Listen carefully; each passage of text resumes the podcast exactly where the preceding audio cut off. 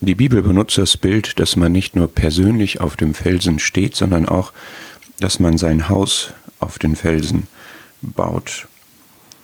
Im Gegensatz dazu kann man es auch auf Sand bauen. In Matthäus 7 ist die Verheißung, dass das Haus, das auf den Felsen gegründet ist, nicht fällt, wenn es durch Platzregen, Ströme und Winde attackiert wird, im Gegensatz zu dem auf Sand gebauten Haus, das fallen wird.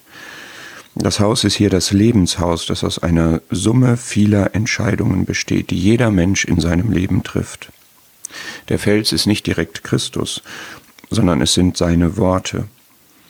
Denn der Mensch, der sein Haus auf den Felsen baut, wird beschrieben als der, der die Worte des Herrn Jesus hört und sie tut.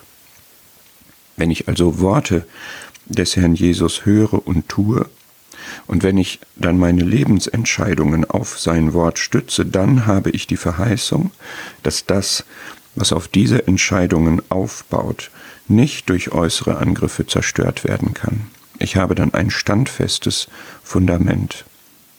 Ein wichtiger Gedanke, mein Haus kann ich noch so schön und stabil bauen, aber auf das Fundament kommt es an. Und was ist das für eine Verheißung? Nichts anderes kann mir diese Sicherheit geben, denn dieser Fels ist höher als ich und alles andere. Diese Verheißung steht am Ende der Bergpredigt, und darauf bezieht sich der Herr, wenn er sagt, wer diese meine Worte hört und sie tut.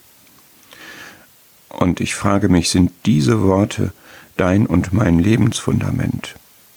Wenn du die Bergpredigt durchgehst, dann sind da Worte wie Trachte zuerst nach Gottes Reich oder glückselig sind, Punkt, Punkt, Punkt.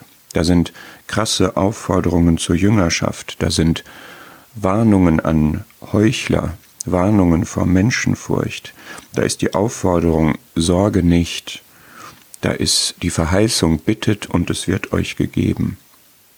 Jeder nun, der irgend diese meine Worte hört und sie tut, den werde ich mit einem klugen Mann vergleichen, der sein Haus auf den Felsen baute.